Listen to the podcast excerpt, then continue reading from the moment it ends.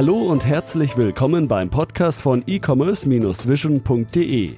Bei uns gibt es Tipps, Interviews und was es sonst noch zum E-Commerce und Online-Marketing zu sagen gibt. Begrüßt mit mir euren Gastgeber, Thomas Ottersbach. Ich darf euch recht herzlich zu einer weiteren Podcast-Episode willkommen heißen. Dass der E-Commerce wächst, ist, denke ich, unbestritten. Dennoch müssen sich Online-Händler stets neuen Herausforderungen stellen. Ob es ja um die Substituierbarkeit von Produkten geht und dem damit einhergehenden zunehmenden Wettbewerb oder die Tatsache, dass die Größen immer größer werden und kleinere und mittlere Online-Händler mehr und mehr sich der Konsolidierung ja, zum Opfer hingeben müssen. Auch das Thema Mobile Commerce und die Herausforderung, den mobilen Traffic möglichst so zu konvertieren, wie man es aus dem Desktop Herausforderungen. Fragen über Fragen, daher freue ich mich, dass Herr Martin Groß-Alpenhausen, seines Zeichen stellvertretender Hauptgeschäftsführer des Bundesverbandes E-Commerce und Versandhandel Deutschland e.V., kurz BEVH für diejenigen, die das eher unter euch kennen, äh, sich heute für uns Zeit genommen hat und mit uns über ja, die Entwicklung im E-Commerce sprechen wird. Bevor wir aber loslegen, ähm, ja, stellen Sie sich doch kurz vielleicht unseren Zuhörern vor, wer sind Sie und ja, was macht der Verband B BEVH genau? Ja, hallo Herr Ottersbach. Ähm, ja, wie schon gesagt, mein Name ist Martin Groß-Altenhausen. Ähm, ich bin stellvertretender Hauptgeschäftsführer, was bedeutet, dass äh, ich äh, einen Teil der Aufgaben äh, verantwortlich übernehme, die der Verband hat, äh, also auf Geschäftsführungsebene verantwortlich übernehme. Dabei geht es weniger um die politische Arbeit im Lobbying, es geht vielmehr um die operativen Tätigkeiten, die wir für die Mitglieder haben, aber auch und äh, momentan schwerpunktmäßig um institutionelle Themen wie zum Beispiel die äh, Einführung unseres neuen Ausbildungsberufs E-Commerce Kaufleute. Persönlich ähm, habe ich äh, von 1998 an als Chefredakteur die Zeitschrift Der Versandhausberater geführt, ähm, bis 2011 etwa. Äh, mit Konferenzen und allem, was dazugehört und war damit äh, auch quasi jede Woche und äh, wenn man nicht sagen möchte, jeden Tag eigentlich immer bei Versendern, bei Online-Händlern gewesen, habe den ganzen ersten Dotcom-Boom mitgemacht, ähm, dann die große Pleitewelle sozusagen von den ersten Geschäftsmodellen, die noch nicht genügend Nachfrage generieren konnten und dann eben den, den substanziellen Aufschwung, der danach gekommen ist. Der Verband hat in der gleichen Zeit auch eine Häutung, würde ich mal sagen, mitgemacht, ähm, äh, die eigentlich 2010, 11 insofern zum Abschluss kam, als dann der Verband von Frankfurt, wo er seit vielen, vielen Jahrzehnten gesessen hatte, nach Berlin umgezogen ist ähm, und auch den klaren Auftrag bekommen hat, mit dem neuen Hauptgeschäftsführer Christoph Henk Fischer vom klassischen Versandhandelsverband zum E-Commerce-Verband zu werden. Und das hieß für uns einfach mal komplett neue Mannschaft aufbauen. Ich bin damals dann auch zum Verband gewechselt und, ähm, und auch erstmal rausfinden, was eigentlich ähm, sich ändert an dem, äh, ja, an der Gesellschaft, an der Wirtschaft und wie wir als, als E-Commerce-Verband hier eigentlich ähm, künftig gefordert sind. Sprich, ähm, wie wir Innovation in der ähm, Handelslandschaft voranbringen, ähm, wie wir einfach äh, unsere Mitglieder schlau machen und stark machen, um eben in der von, von Ihnen ja, sehr treffend beschriebenen Landschaft äh, zu bestehen und letztlich auch, äh, wie wir ähm, für die Branche insgesamt, also über unsere Mitglieder hinaus, einfach die, die Weichen ordentlich richtig stellen können. Mhm. Jetzt ist ja so, Sie haben es ja gesagt, Sie vertreten ja, ich glaube, ich habe es gesehen auf Ihrer Internetseite, mittlerweile über 500 Mitgliederfirmen ähm, in Ihrem Verband und da sind ja mit Sicherheit auch kleinere mittelständische Unternehmen dabei und äh, letztendlich ist es ja so, dass ähm, ja die schon ein, wie man so schön immer sagt, die kleineren und mittleren den Kampf gegen die Großen führen. Äh, macht Online-Business für kleinere und mittlere Shops überhaupt noch Sinn heutzutage aus Ihrer Sicht und findet überhaupt oder kann überhaupt noch Differenzierung stattfinden? Wie sehen Sie das? Also ähm, grundsätzlich haben wir nicht nur die großen, wir haben über die Hälfte unserer Mitglieder sind sogenannte Mindestbeitragszahler. Das heißt, sind schon kleinere Unternehmen. Wir haben viele Startups dabei. Ähm, und äh, gerade für diese Unternehmen, ähm, da sehen wir viele, die in ihrer Nische oder in ihrem kleinen Geschäft ähm, extrem fortschrittlich sind, ähm, extrem nah an ihrer speziellen Zielgruppe sind. Und das ist, glaube ich, auch der Punkt, den man ähm, vielen von den kleinen Startups äh, und den kleinen Unternehmen mitgeben kann. Ähm, die Devise, die Jeff Bezos immer hat, dass es immer noch Tag eins im Internet ist, die gilt eben auch für kleine Unternehmen. Ähm, es geht allerdings nicht mehr, und das ist auch eine Botschaft, die wir natürlich unseren Mitgliedern, äh, den Kleinen auch sagen müssen, es geht nicht mehr, dass man einfach nur einen Online-Shop live schaltet und dann glaubt, dass man erfolgreich ist. Ähm, das war vielleicht vor, vor 15 Jahren möglich, vor 10 Jahren auch noch. Aber wenn man sich die Diversifikation in den Marketingkanälen anschaut, wenn man sich die Diversifikation der Online-Kanäle auch anschaut, ähm, dann stellt man fest, dass man heutzutage einfach eine ganze Mannschaft dahinter braucht, um eigentlich jeden Kanal adäquat zu bespielen. Und ähm, dann ist eben doch die Frage, äh, ja, worauf konzentriere ich mich überhaupt? Ähm, es ist ja so, dass äh, früher man, wenn man einigermaßen gut in Suchmaschinen und Suchmaschinenmarketing war oder in der Suchmaschinenoptimierung war, dass man eine ganz gute Sichtbarkeit bekommen konnte und damit auch äh, eine Chance hatte, genügend Traffic zu, äh, zu gewinnen. Mittlerweile muss man die sozialen Kanäle bespielen, man muss äh, neben dem normalen Desktop-Angebot muss man auch noch äh, ein Angebot fürs mobile Gerät haben. Und da sehen wir auch einen ganz hohen Zugriffsraten mittlerweile mit den ganzen sehr uniken, vorsichtig gesprochen, uniken äh, Optimierungszwängen, die dahinter stecken. Dann gibt es auch einmal ganz neue Themen, mit denen man sich auseinandersetzen muss. Sprachsuche, Alexa, generell das ganze Phänomen der Präsenz auf Marktplätzen, die ja auch nicht einfach mal so nebenher zu machen ist. Wenn man sich das anschaut, dann äh, müssen wir eben den kleinen Unternehmen sagen, dass sie sich als erstes mal sehr, sehr klar werden sollten über ihr Geschäftsmodell und dann über die Kanäle, die für ihre Kunden eigentlich die richtigen sind. Mhm. Wie können Sie die, Sie können Sie als Verband denn genau diesen kleineren mittelständischen ähm, E-Commerce-Unternehmern helfen? Also ähm, ist es nur damit getan zu sagen, man macht Aufmerksamkeit, man, man, regt Aufmerksamkeit oder man gibt Tipps und Tricks oder gibt, macht die eine oder andere Veranstaltung? Ähm, denn letztlich ist es ja so, ich sag mal, viele meckern über Amazon, Zalando und Co. Ähm, wie ich finde, typisch deutsch. Ähm, aus meiner Sicht wäre es angebrachter, ja, eher zu sagen, ich finde es gut, dass sie da sind. Ich möchte von den Großen lernen und einiges vielleicht äh, adaptieren auf mein Geschäftsmodell. Aber wenn man so in die Branche reinhört, hört man sehr häufig immer, ja, aber Amazon, die machen uns das Leben schwer, machen uns das Geschäft kaputt. Ähm, wie können Sie da als, als Verband gegensteuern und da unterstützen? Naja, man kann ja als Verband in verschiedener Weise mit sowas umgehen. Man kann versuchen, alles abzuwehren und zu sagen, das darf nicht sein und wegzuregulieren. Oder man kann es machen, wie wir das machen, dass wir sagen, wir sind zuerst mal für unsere Mitglieder da, aber als Enabler. Ähm, wir haben das Glück, dass bei unseren Mitgliedern äh, aus einer Zwei-Mann-Firma äh, namens KW Commerce dann irgendwann einer der größten ähm, Marketplace-Händler äh, auf Amazon geworden ist. Ähm, wir haben viele solcher Geschichten, wo ähm, kleine Unternehmen dadurch, dass sie sich clever angestellt haben, groß geworden sind und jetzt in unseren Arbeitskreisen, die ja nur das Herzstück unserer Mitgliederarbeit sind, auch ihr gesamtes Wissen teilen mit anderen. Natürlich nicht das Tafelsilber, sag ich mal. Jeder hat natürlich auch bestimmte eigene eigene Zwänge, aber es gibt viele Dinge, die, ähm, die einfach im Austausch zwischen den Mitgliedern, kleinen und großen, ähm, über ganz praktische Dinge regelmäßig da äh, vorkommen, auch übrigens zwischen den Sitzungen dann, dann in den WhatsApp-Gruppen und was wir da alles haben, ähm, wo wir eine ganz, ganz konkrete Hilfestellung geben können.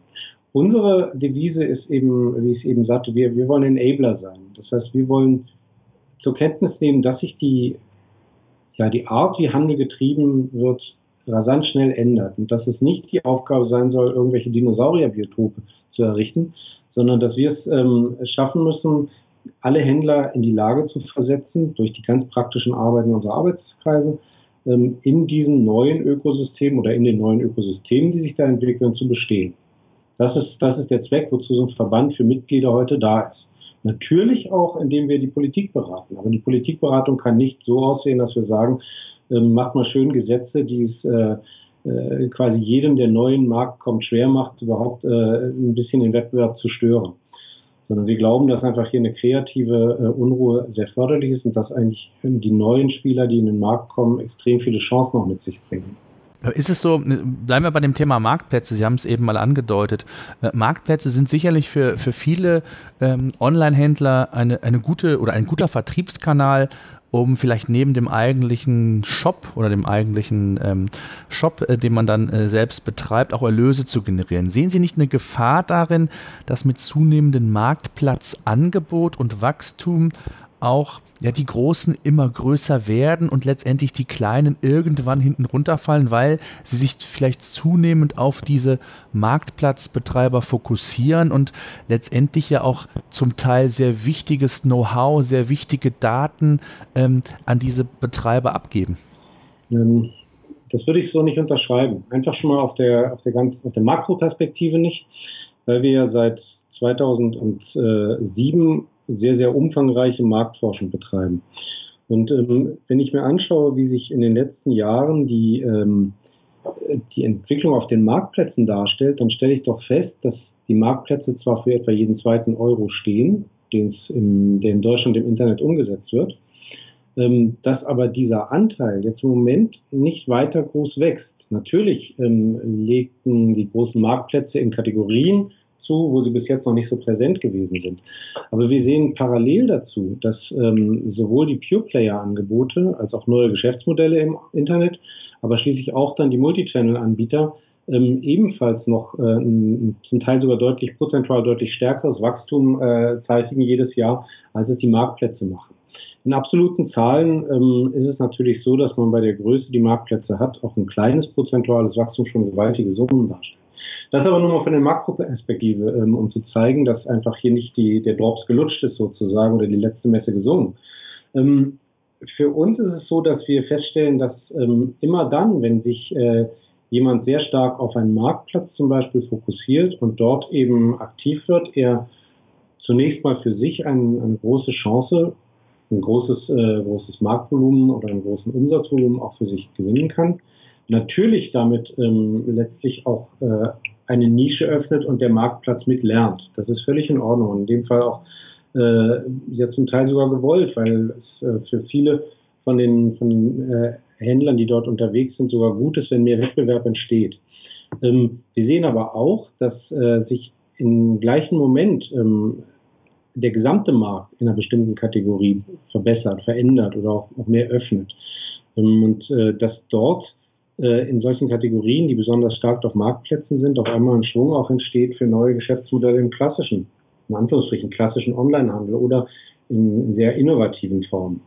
Ähm, von daher ähm, sehe ich eigentlich diesen, diesen Abgesang auf den äh, Onlinehandel jenseits von Marktplätzen gar nicht, sondern ähm, ich sehe es ein bisschen stärker so, wie es in manchen Punkten ähm, auch Alexander Graf als absoluter Marktplatzbefürworter äh, äh, formuliert, dass man eben ähm, über einen, entsprechend serviceorientierten E-Commerce-Ansatz oder ein serviceorientiertes äh, E-Commerce-Verständnis ähm, immer noch eine ja, eine Nische oder eine Lücke bei den Kunden finden kann, die man in der Spezialisierung, in der Tiefe eben tatsächlich besser neben Marktplätzen als auf Marktplätzen ausfüllen kann. Hm. Ähm, es ist ja so, ich glaube, es gibt in Deutschland, äh, vielleicht haben Sie gesagt, genauere Zahlen, rund 40.000 Amazon-Händler.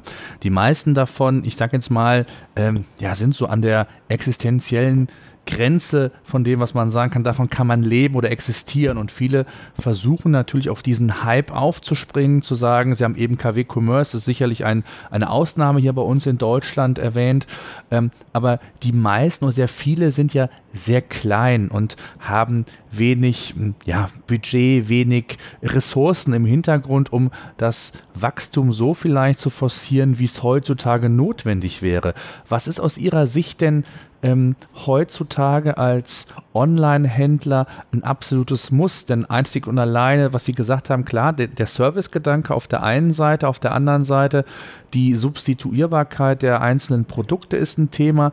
Also kann die Lösung dann vielleicht nur sein, zu sagen, ich muss auf eigene Produkte setzen, muss eigene Produkte entwickeln? Oder wie sieht so aus Ihrer Sicht die, die richtige Balance aus? Was, was geben Sie da so immer ähm, als, ähm, als Leitlinie? Ähm, also ich, ich stimme Ihnen in einem Punkt zu. Ähm, es gibt sehr, sehr viele generische Shops. Ja, Shops, die eigentlich ein austauschbares Sortiment haben und sich ähm, bestenfalls an den, an den Preis ranhängen können, beziehungsweise an eine Welle ranhängen können, die gerade auf Amazon oder auf Ebay oder an anderer Stelle eben ähm, besonders erfolgreich ist. Das ist aber auch ein durchaus akzeptables Geschäftsmodell. Das bedeutet, wenn ich dann die Qualifikation darin habe, dass ich besonders schnell Produkte sourcen kann oder Quellen auftun kann, um einfach solche Wellen mitzureiten, ist das für mich ein absolut akzeptables Geschäftsmodell. Ähm, ich muss einfach im Kopf umparken. Ich darf nicht denken, dass sozusagen ich mit einem kleinen äh, Sortiment hier, äh, so wie ich es aus dem stationären Handel vielleicht kenne, ähm, wenn ich dann mit einem kleinen Gemischtwarenladen auf eine große Plattform gehe, dass ich da noch erfolgreich sein kann. Ich glaube, das kann, kann jeder vergessen. Dazwischen gibt es auch eine ganze Menge unterschiedlicher Geschäftsmodelle. Also dieses Beispiel, was wir vor ein, zwei, drei Jahren vielleicht hatten, dass mehr und mehr äh, kleine und mittlere Marktplatz-Merchants angefangen haben, äh, in, in Asien zu sourcen und einfach eigene Produkte dorthin zu packen, das ist eine Möglichkeit. Ja. Ähm, daneben darf man aber nicht vergessen, dass, dass ja auch der Kunde äh, ganz andere ähm, Informations- und, und Beschaffungskanäle hat. Und ich denke, dass wenn, wenn jemand einfach in einem äh, berühmten Beispiel, diesen Fliegenfischen zum Beispiel, besonders tief und, und gut drin drinsteckt, ja, dann kann er auch dort einfach ein, ein sehr komplexes Sortiment, das Amazon in der Tiefe der, der Navigation und der Produktdatenstruktur gar nicht so gut abbilden kann, separat vernünftig abbilden. Also da gehe ich jetzt mal weg von dem Marktplatz, ja. Das ist übrigens ein Thema, was wir auch äh, speziell im B2B haben. Ähm, ich, ich, bin jetzt kein niemand äh, von denjenigen, die sagen, Amazon hat keine Chance mit Amazon Business, sondern ich glaube, dass das auch hier der, der Markt offen ist. Aber ich sehe auch, dass dort die Sortimente sehr, sehr ähm, komplex sind ähm, und tatsächlich dort äh, ein sehr, sehr gutes Produktdaten-Know-how und ein sehr tiefes Verständnis dafür, wie die Bedürfnisse der Kunden sind und man mit einem Verständnis dafür, wie man dann vernünftige logistische oder, oder Bezahlungsservices einbinden kann, dass man dann immer eine Chance hat, auch als Kleiner. Und das ist nicht gesagt, dass man da jetzt ähm, klein bleiben muss. Klein, äh, also Jeff Bezos hat ja gesagt, im Internet kann man nur groß oder klein sein. Wobei klein dann auch bedeutet, neben einem Marktplatz, dass man schon ein, ein recht ordentliches Volumen haben, haben kann. Ich meine, natürlich könnte man hervorragend einfach all den ganzen Tierbedarf äh, auch, auch auf Amazon verkaufen. Trotzdem ist Zoo Plus riesig. Wenn Sie sich anschauen, wie viel Mode heutzutage über Amazon geht, äh, sollte man meinen, dass für Zalando kein Platz mehr ist, eigentlich für das Zalandos Geschäft gefährdet ist. Aber tatsächlich ist es so, dass wir dort eine ähm, äh, sehen, dass beides sehr, sehr gut äh, funktionieren kann. Ein absolut kuratiertes äh, äh, Fashion-Only-Konzept mit ständiger Innovation an dieser Stelle ähm, in, in, alle Richtungen und ein sehr breites Marktplatzangebot, das einfach einen riesen Schwungrad hat und deswegen ähm, auch sehr gut Mode mitverkaufen kann. Und das ist, glaube ich, eine Chance für jeden äh, kleinen Händler, der dann eben äh, sagt, okay, es, es gibt Themen, ähm, da hänge ich mich ran, preislich, da kann ich mich nicht differenzieren. Das ist einfach eine Sache, da, äh, da wird sich mehr und mehr Geschäft auf die Marktplätze verlagern, aber es gibt andere Dinge, da bin ich unique und da kann ich eben äh, technisch ähm, oder auch zumindest durch die Kundennähe, die ich habe, ähm, immer noch mir ein, ein eigenes Geschäft neben den Marktplätzen äh, erhalten. Hm. Jetzt gibt es ja, ich sag mal das Stichwort äh, Multichannel, Omnichannel. Viele große Filialisten ja, sind ja sehr früh zum Teil auf diesen Hype aufgesprungen ähm, und haben das Ganze bespielt. Ähm, kennen Sie ein, ein Konzept, was wirklich nachhaltig, tragfähig und richtig erfolgreich umgesetzt wurde? Oder, oder wie sehen Sie diese Thematik Omnichannel, Multichannel? Äh, funktioniert das tatsächlich oder ähm, wie, wie stehen Sie zu dieser ganzen Thematik? Also ich bin, ähm, bin eigentlich nicht unbedingt ein, ein Freund von dem Wort Multichannel oder Omnichannel oder Seamless Commerce. Ich glaube, wenn man in wirklich erfolgreich agieren will künftig, dann muss man im Herzen E-Commerce tragen vom, vom E-Commerce her denken. Einfach deswegen, weil die Menschen ihre Informationsverhältnisse, ihr Informationsverhalten äh, geändert haben. Und ich muss in dieser hochdynamischen E-Commerce-Welt perfekt funktionieren können. Wenn ich das kann, dann werde ich aus diesem E-Commerce-Denken heraus ähm, stationäre Erlebnisse schaffen können.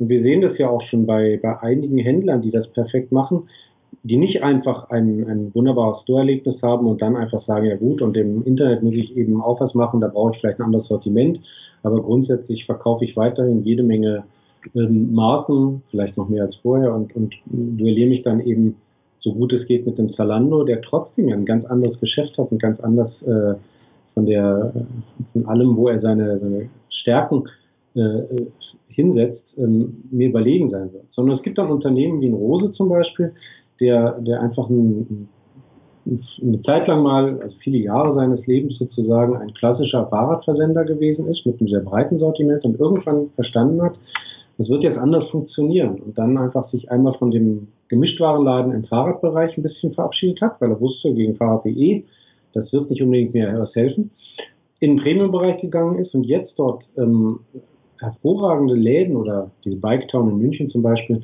hervorragende Beratungserlebnisse auf der Fläche schafft. Ja? Also es ist eine ganz, ganz eigene Art von, von Ladenerlebnis. Oder nehmen Sie einen Keller Sports, der, der äh, auch in München sitzt, bei Ihnen in der Gegend, der, der ja ähm, einer der besten ähm, Marken äh, Sportartikelhändler im, im Internet ist, meines Erachtens, der es aber auch geschafft hat, für sich ein Ladenkonzept zu entwickeln, was eben nicht darauf angewiesen ist, einen, einen Sportcheck oder einen Karstadt Sport oder sowas zu kopieren dann, sondern eben auf einer sehr kleinen Fläche eine Community zu binden, ständig neue Inszenierungen zu schaffen, wie es ja letztlich das aus dem Internet auch gewohnt ist, und hier einfach ein neues Erlebnis zu generieren. Und ich glaube, dass, ähm, wenn, wenn man so an dieses Thema Omnichannel rangeht, dann stellt man fest, dass dort ähm, man mit einem E-Commerce denken, weil man weiß, wo letztlich der, der Traffic und die Bekanntheit herkommt und letztlich auch der Umsatz herkommen würde, dass man dann eben äh, ein, ein, sehr gutes äh, assistierendes Shop-Erlebnis schaffen kann. Ich glaube, die größte Herausforderung wird immer sein nachher, dass ich eben diesen, diesen neuen Touch, also um im Sinne einer Customer Journey zu sprechen, diesen neuen Touch eines stationären Ladens, vernünftig auch in meine Online-Journeys hineininterpretieren kann, vorsichtig gesprochen, und auch vor allem berechnen kann, was lohnt sich da eigentlich, was funktioniert. Oder auch ganz genau die Fragen mir stellen kann, was will ich eigentlich erreichen mit dem Laden. insofern sage ich, einfach nur sozusagen, ja, Multichannel, da mache ich, habe eben ein, ein, Geschäft und ich mache jetzt eben auch einen Onlinehandel.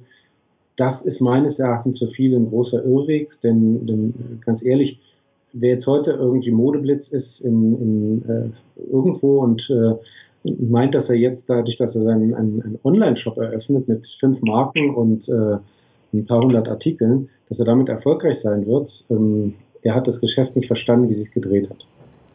Hm. Also ich glaube auch, ähm, das erfahre ich auch immer wieder aus Gesprächen, auch insbesondere von kleineren Händlern. Viele sind immer noch der Auffassung, man kann durch, genau was Sie eben sagten, durch ein, wenig SEO, also äh, Suchmaschinenoptimierung und ein wenig AdWords irgendwie versuchen, sein Geschäft heutzutage aufzubauen. Ich glaube, dafür ähm, hat sich einfach die gesamte E-Commerce und Online-Welt doch äh, viel zu sehr und zu schnell weiterentwickelt, als dass viel zu viele kleinere Zahnräder auf den Erfolg einwirken. Und da geht es schon los, genau was Sie sagten, mit, mit Kellersport zu sagen, man baut eine Community um ein Unternehmen auf. Das sind ja, ist ja eine völlig neue Denke für die meisten Unternehmen, die aus, der, ähm, aus den früheren Jahren noch sehr kennen, zu sagen, ich mache jetzt mal ein bisschen SEO, mache ein bisschen AdWords und vielleicht Google Shopping noch und dann gucken wir schon, irgendwie wird es funktionieren. So, und, äh, und das ist ja so ein bisschen auch der, der Punkt zu sagen, ich brauche eigentlich als Online-Händler heutzutage wesentlich mehr Know-how, ein breiteres Wissen, um eben die verschiedenen Kanäle, um eben diese verschiedenen Stellschrauben, von denen ich eben sprach, die auch bewegen zu können. Ja, Und, wobei ich möchte da mal einhaken. Das ist ja, ja. ich glaube, ähm, wir sollten uns hier nicht auf den E-Commerce allein beschränken. Ich glaube, der gesamte Handel muss verstehen, dass, äh, dass der genau. Geschäft sich verändert hat. Denn ja. was das Thema angeht, ähm, ich, auch wenn ich ein stationärer Händler bin, und dann kann ich ja tatsächlich zu der vernünftigen Aussage kommen, ich benötige keinen Shop oder ein Shop macht für mich keinen Sinn. Ja? Dann kann ich, damit ist aber die Geschichte für mich ja nicht vorbei, sondern dann muss man die Frage stellen, ähm, dennoch ändert sich die Welt um mich herum und was ist jetzt genau der Mehrwert, den ich einem Kunden durch einen digitalen Kanal geben kann? Das kann ja sein, dass zum Beispiel äh, für mich als, als Fahrradhändler ähm, einfach gar nicht die Chance besteht, als lokaler Fahrradhändler einem Fahrrad.de oder einem Rose das Wasser zu reichen. Aber wenn ich verstehe, dass, dass viele Kunden ähm, bei mir in der Region im Rad unterwegs sind und ähm, ich dann zum Beispiel äh, weiß, dass die meisten Probleme entstehen, immer in dem Moment, wo, wo ich unterwegs bin und dann vielleicht die Gegend nicht so kenne und dann habe ich einen Platten oder irgendwas geht kaputt und die Reise ist eigentlich vorbei dann kann ich anfangen, mir ein Geschäftsmodell zu überlegen. Dann, dann muss ich immer noch digitales Verständnis haben, aber dieses digitale Verständnis wird eben nicht heißen, ja, 1 und 1 Shop oder Jindo Shop oder was auch immer, sondern es wird heißen, ähm, bestimmtes Kunden, Kundenerlebnis und Kundenevent verstehen, diesen, diesen Zero Moment, von dem Google immer spricht, verstehen, indem der Kunde auch zum ersten Mal überhaupt bereit ist, sich mit mir auseinanderzusetzen oder mich auch gerade braucht und dann aber zur Stelle zu sein. Und auf diese Weise kann ich einfach hier ähm, ein Geschäft an einer ganz anderen Stelle entwickeln, ein digitales Geschäft, ein E-Commerce-Geschäft letztlich auch, ähm, mit, mit einer ganz besonderen Art von Services, die möglich sind. Verstehen Sie, das ist, das ist so, wo ich denke, ähm, dass E-Commerce einfach für den gesamten Handel eine Veränderung bedeuten wird. Weil viele Händler werden einfach mit ihrem Laden an vielen Stellen einfach auch nicht mehr auf ewig äh, genügend Geld verdienen können.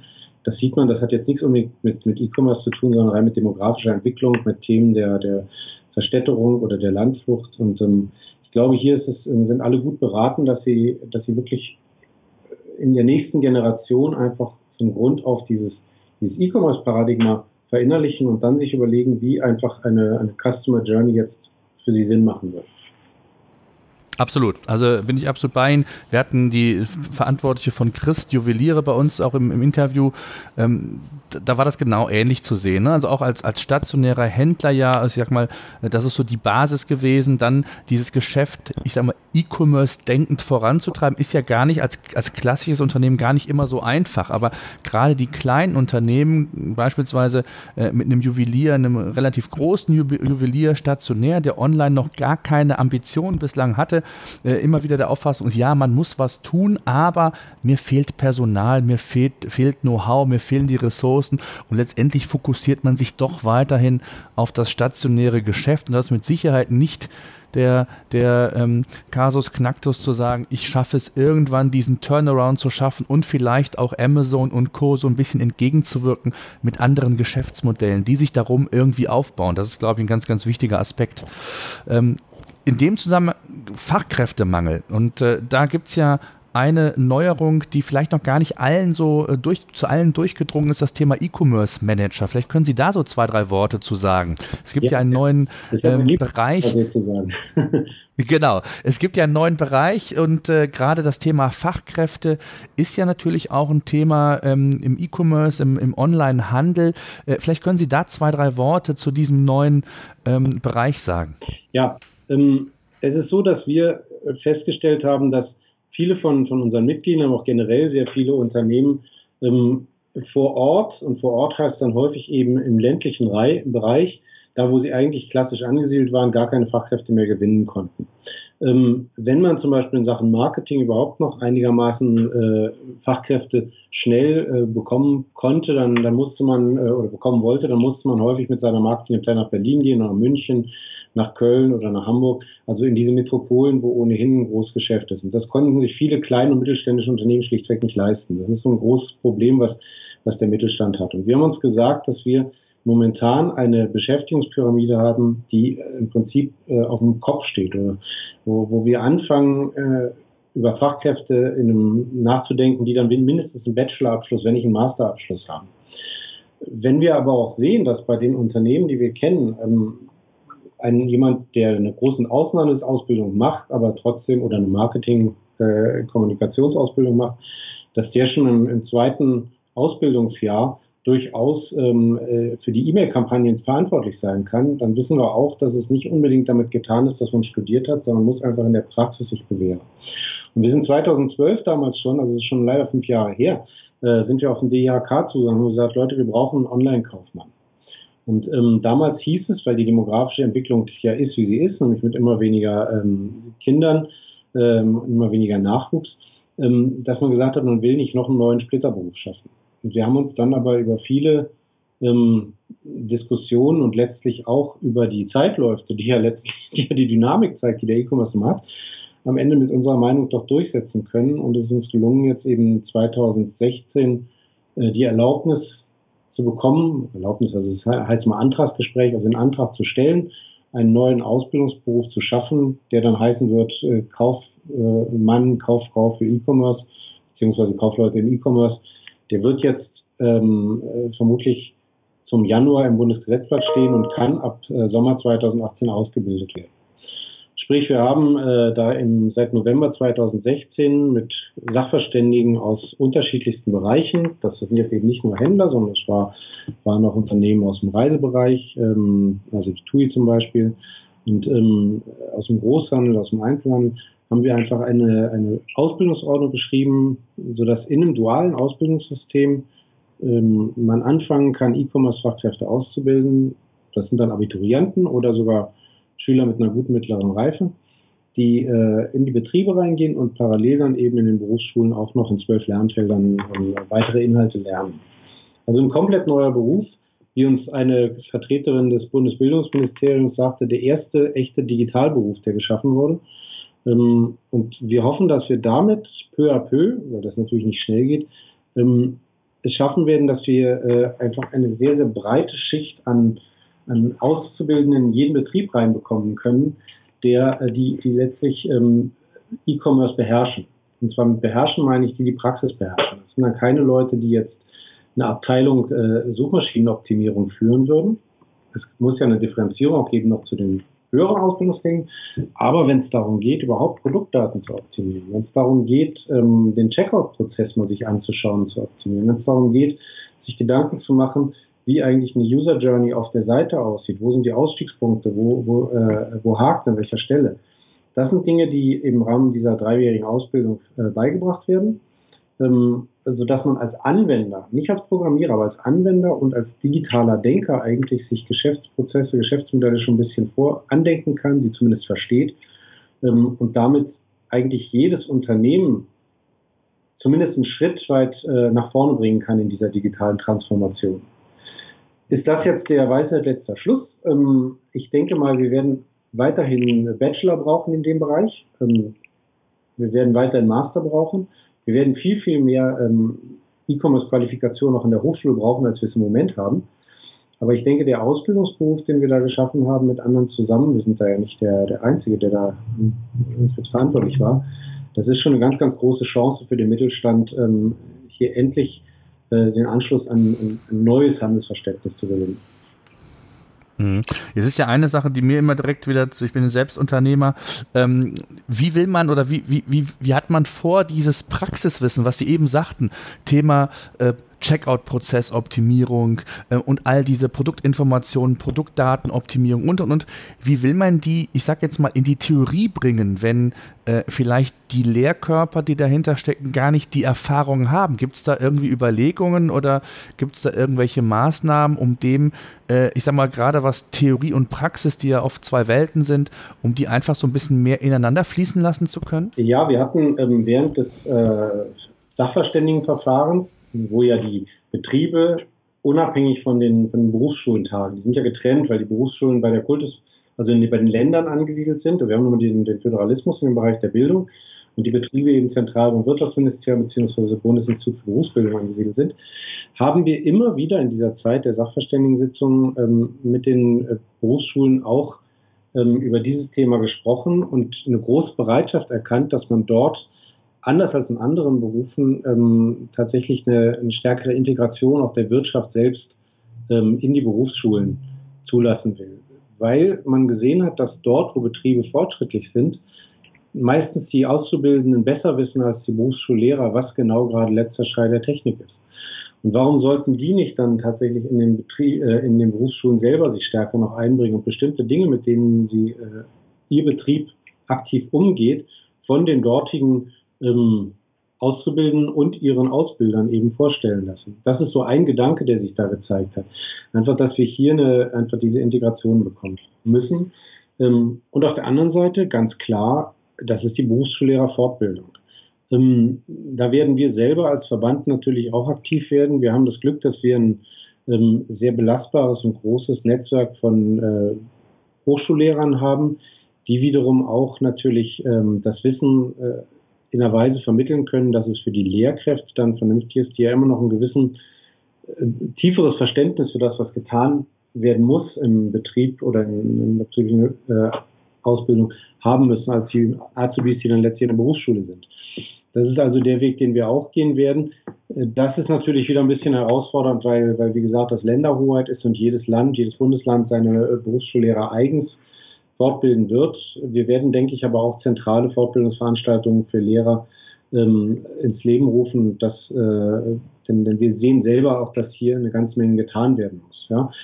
Ich muss aber persönlich auch sagen, ich habe bei zwei Sitzungen der ähm, Berufsschullehrer im Rahmen des Sachverständigenverfahrens als Experte auch äh, teilnehmen können. Ähm, und ich habe dort eigentlich Berufsschullehrer kennengelernt, die mit großer Begeisterung und einer ähm, Bereitschaft, sich diesem Neuen zu öffnen, unterwegs waren, was ich selber nie für möglich gehalten hätte, ehrlich gesagt, die teilweise viel zu tief reingegangen sind, wo ich gesagt hätte, Leute, bremst euch mal ein bisschen, das sind immer noch Abiturienten, die da laufen. Ähm, aber wenn, wenn wir tatsächlich solche begeisterten Berufsschullehrer haben, die das nicht machen müssen, sondern die es machen wollen, dann sehe ich da äh, eigentlich keine, keine großen Gefahren, dass das nicht klappen wird. Aber natürlich, ähm, die Berufsschulen sind immer natürlich ein, eine gewisse, ich würde mal sagen, äh, Herausforderung, weil, weil tatsächlich ja in dieser gesamten Bildungspyramide das Thema E-Commerce bis jetzt dort in den Berufsschulen noch nicht in der Tiefe verankert war und natürlich solche gut ausgebildeten Lehrkräfte nicht vom Himmel fallen. Hm, ja, definitiv. Ich bin sehr gespannt. Also ich finde es sehr gut. Ähm, gibt ja, ich bin ja auch sehr eng noch an, an der Hochschule dran und habe selbst als Dozent mal gearbeitet und war immer sehr erschrocken zum Teil, wie ich in Anführungszeichen altbacken zum Teil da noch gelehrt wird, gerade was so die neuen Medien angeht. Und äh, ich glaube, in, in allen Bereichen kann dieser, die, dieser frische Schwung eigentlich nur gut tun. Und ähm, ja, deswegen ist immer so ein bisschen im Hinterkopf das Thema äh, Theorie und Praxis. Und ich glaube, äh, die Branche bringt es nur weiter, wenn wir auch wirklich Praktiker haben, die wirklich auch ihr Wissen vermitteln und sagen, ähm, so funktioniert es tatsächlich und nicht nur in der Theorie. Und das ist, glaube ich, so ein bisschen ähm, ja, das, worauf das ganze Thema raus äh, muss, aus meiner Sicht, weil ansonsten wird es, glaube ich, relativ äh, schwer. Okay, lassen Sie uns einen kurzen Ausblick wagen. 2017, 2018. Ähm, können Sie so ein bisschen was sagen, wie, wie sich der E-Commerce-Markt entwickelt 2017, 2018 und, und welche Trends sehen Sie persönlich für dieses beziehungsweise auch das folgende Jahr? Ähm, was wir sehen, ist, dass wir nach wie vor ein gemessen am gesamten Handel überproportionales Wachstum haben. Wir werden äh, sicherlich wieder knapp zweistellig oder auch ein bisschen äh, höher zweistellig wachsen. In einzelnen Kategorien sicherlich deutlich überproportional, ähm, weil die Kategorien noch nicht so groß sind. Also von daher ähm, wird nach wie vor der, E-Commerce eigentlich der Schwungrad des gesamten Handels sein. Wir sehen nach wie vor erfreuliches Wachstum, vor allem bei den Lebensmitteln, natürlich auf einem kleinen Niveau und auch in den Bereichen der Möbel. Also das, wo ja immer man gesagt hat, das sind meint noch, noch Kategorien, die ein bisschen schwieriger zu, äh, nicht so, nicht so common sense sind oder nicht so etabliert sind. Ähm, das sind, das sind also wesentliche Trends, die sich nachhaltig fortsetzen. Ähm, wir merken auch, ähm, dass sich die ähm, Nachfrage immer stärker auf die mobilen Geräte verlagert. Ähm, das heißt, wir haben einen ganz hohen Anteil des Traffics und der, der Kontakte, die heutzutage über Smartphones kommen. Übrigens gar nicht mehr so sehr das, das Tablet als der, das Paradigma des äh, mobilen Handels, sondern tatsächlich das Smartphone. Ähm, wobei wir hier feststellen nach wie vor auch, dass sich die Conversion-Rate auf den Geräten immer noch nicht der davon auf dem Desktop an, annähert, was natürlich ein, ein gewisses äh, Problem darstellt. Ähm, aber grundsätzlich ist da ein, eine, dieser mobilen Commerce äh, nach wie vor wird die Zukunft. Ein bisschen langsamer ist der Uptake, was wir so sehen als Trend bei, den, bei der Sprachsteuerung.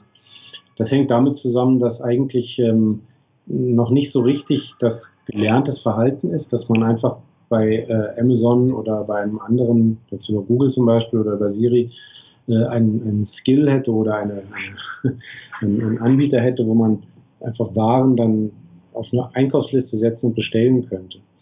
Ähm, allerdings wird es dort sehr, sehr schnell auch zu, zu ersten Angeboten kommen. Mit Spannung beobachten wir tatsächlich ähm, weiterhin die Entwicklung der Marktplätze, gerade auch im B2B. Also wir persönlich sehen, dass ähm, der B2B-Markt ähm, momentan eigentlich der viel, viel spannendere ist. Ähm, der war lange Zeit wegen der Komplexität der Sortimente natürlich ein bisschen ähm, noch, noch hinterher, vorsichtig gesprochen. Ähm, in der E-Commerce-Durchdringung, ähm, wobei gerade dieses, äh, die Sortimente des, des B2B-Handels häufig schon äh, durch E-Procurement, also durch elektronische Beschaffung, in Anführungsstrichen elektrifiziert sind. Es sind noch keine Electronic Commerce Geschäftsmodelle dahinter, aber elektrifiziert sozusagen sind diese ganzen Dinge schon. Ähm, tatsächlich sind die Produktdaten dann aber eben noch nicht für, für Online-Journeys optimiert. Ähm, wir gehen aber davon aus, dass dort äh, mit Macht auch die, äh, die Geschäftsmodelle jetzt Einzug halten werden. Einfach deswegen, weil hier die nächste Generation, ähm, der, derer also die vom Gesellen zum Meister aufsteigen oder die jetzt einfach die Familiengeschäfte übernehmen, sich jetzt anschickt und natürlich mit einem, mit einem Verständnis vom E-Commerce 2017 einfach in das B2B-Geschäft reingehen und dort eben für entsprechende Änderungen äh, sorgen werden. Also der B2B-Bereich ist ein, ein, ganz, ganz, ganz spannender Bereich. Ja, das sind so die, die drei großen Themen. Mobil, ne, dann äh, Kategorien, die weniger bis jetzt nachgefragt haben, werden aufgebaut und eben vor allem auch im Bereich B2B. Ja. Wie, was glauben Sie, wie sich das Thema stationärer Handel äh, versus E-Commerce entwickeln wird? Also werden die kleineren Händler den Turnaround schaffen äh, oder wie sehen Sie da so die Entwicklung in den nächsten äh, ein, zwei Jahren? Da habe ich keine Glaskugel, leider. Ähm, ich glaube, dass da hängt eine Menge, da sind sehr, sehr viele verschiedene Faktoren, die reinspielen. Also es hängt davon ab, ob diese Inhaber von den kleinen Geschäften. Man muss ja fairerweise sagen, dass das Gros der, der Geschäfte hat ja ein bis vier Mitarbeiter. Ähm, dass diese Geschäfte einen wirklichen digitalen Turnaround schaffen, habe ich meine großen Zweifel. Ähm, ich glaube dennoch, dass, äh, dass sich eine ganze Menge Geschäfte im Straßenbild wiederfinden werden, die äh, also tatsächlich einen, einen Haken an ein stationäres Geschäft machen können, aber aus dem E-Commerce Modell heraus. Wir sehen das ja bei, bei äh, einem My Müsli, die mittlerweile sehr, sehr viel im, im Straßenbild tun, oder eben auch die Beispiele, die ich schon genannt habe, wo man feststellt, dass tatsächlich der Laden eine bestimmte, ähm, ja, bestimmten, bestimmten Sinn in der, in der User Journey auch hat. Ähm, aber ich glaube, wir werden einen, einen großen Austausch erleben und ich bin beinahe dabei, das zu sagen, was letztlich nicht wir gesagt haben, sondern der Einzelhandelsverband. Ähm, wir müssen davon ausgehen, dass wir etwa 50.000 ähm, Einzelhandelsgeschäfte äh, akut bedroht sind. Nicht durch das Internet, sondern dass wir einfach durch die Verschiebung des gesamten Einkaufsverhaltens, durch die Demografie ähm, einfach auf lange Sicht keine, keine Überlebenschance haben in der Art und Weise, wie sie im Moment bestehen. Mhm. Okay.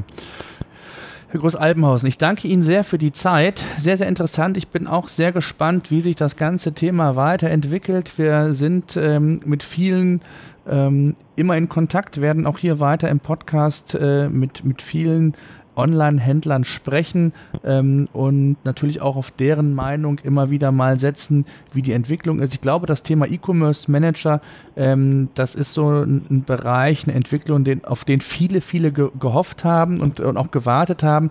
Jetzt dauert es noch in Anführungszeichen bis, bis nächstes Jahr. Ähm, gut, jetzt äh, haben viele schon so lange gewartet, dann ist das jetzt auch nicht mehr so schlimm, aber ich glaube, das wird so den nächsten Sprung bringen, gerade auch so dieses Thema Fachkräftemangel oder überhaupt auch Know-how in die Unternehmen reinzubringen, ähm, wird auf jeden Fall ein, ein sehr sinnvoller und, und, guter Schritt sein. Darf ich ich danke Ihnen an dieser Stelle? Ja, es gerne. ist so, dass momentan natürlich ähm, wir so ein kleines Henne- und Ei-Problem haben, weil ähm, ja. viele Betriebe sagen, jo, ich möchte es eigentlich schon gerne ausbilden, ähm, aber was machen denn die Berufsschulen? Und die Berufsschulen sagen, na ja, ähm, das ist schon toll, dass es diesen neuen Beruf geben wird, aber wo sind denn die Betriebe, die ausbilden? Also mm. wir müssen diesen dieses Problem lösen. Und es wäre ganz, ganz wichtig, wenn die, wenn die Hörer des Podcasts, die sagen, Mensch, ja, mich würde es interessieren, ich würde gerne ausbilden, wenn die die Hand heben, zu ihrer IHK gehen und sagen, Leute, da gibt es diesen Beruf, das wäre was für mich, ich kann, äh, ich, ich möchte das gerne machen. Je mehr in einer Region sagen, ja, ich habe hier, möchte hier ein oder zwei Auszubildende einstellen, umso eher bekommt man eine Klasse zustande. Und wenn man eine Klasse zustande bekommt, dann wird eben in der Berufsschule, in der, in der nahegelegenen Berufsschule eben auch eine Klasse eingerichtet. Und dass dieses Schwungrad muss in Gang kommen, damit dann eben auch gezielt die richtigen Lehrkräfte eben äh, geschult werden können. Wenn ich nicht weiß, wo der Beruf hinkommt, dann habe ich ja nichts in der Hand, um zu sagen, ich werde jetzt die, Berufs-, äh, die, die Berufsschullehrer ausbilden. Und ähm, ich glaube, hier ist es an der, an der Wirtschaft wieder einmal zu sagen, wir heben die Hand, ähm, wir wollen den Keks haben und, äh, und ähm, tatsächlich den Hut da in den Ring zu werfen. Und wenn wir das eben hinbekommen, dass genügend Betriebe überall in allen Postleitregionen sagen, hier, ähm, ich stelle einen ein, ich stelle einen oder zwei ein, dann kriegen wir ganz schnell eben diese ähm, 1000 Ausbildungsverhältnisse, die wir uns eigentlich so fürs erste Jahr erhoffen. Ähm, und das ist dann eben eine Grundlage, wo man tatsächlich dann so dann 30, 40, 50 Berufsschulklassen eben einrichten kann. Das bedeutet dann auch eine flächendeckend genügend, ähm, genügend, genügend nahe Berufsschulen. Aber es kommt jetzt wirklich auf die, auf die Unternehmen an. Hm. Sehr schön, ein schönes Abschlusswort. Ich danke Ihnen sehr und äh, wünsche Ihnen weiterhin alles Gute. Danke Ihnen, Herr